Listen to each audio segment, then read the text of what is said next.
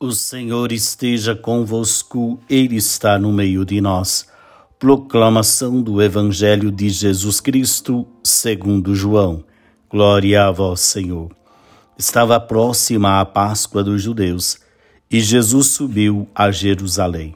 No templo, encontrou os vendedores de bois, ovelhas e pombas e os cambistas que estavam aí sentados Fez então um chicote de cordas e expulsou todos do templo, junto com as ovelhas e os bois.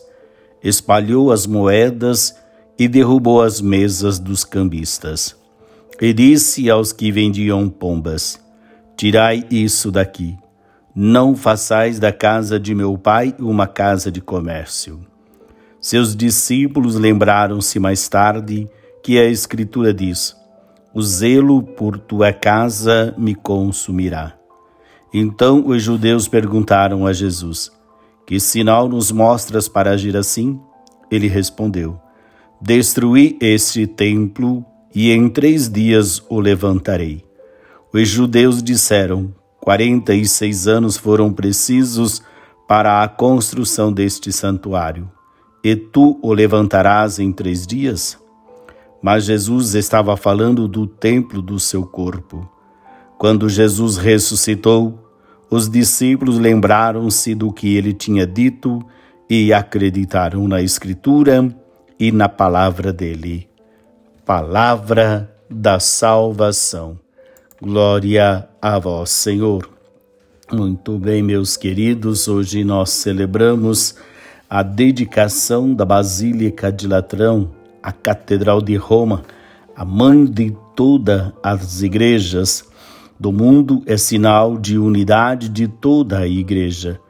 E o Evangelho nos coloca dentro dessa dinâmica de que a casa do Pai é o lugar do sacrifício, mas é também o lugar da unidade e da comunhão. Em Jesus ressuscitado e somente nele pode-se adorar a Deus em espírito e em verdade.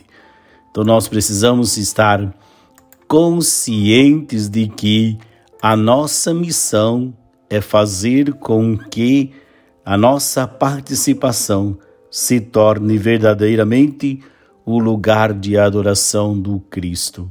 Que nós possamos, então, meu irmão, minha irmã, nessa festa da dedicação da igreja, nos perguntarmos se realmente nós estamos vivendo a esta unidade, esta comunhão. Então, o templo simboliza algo bem maior.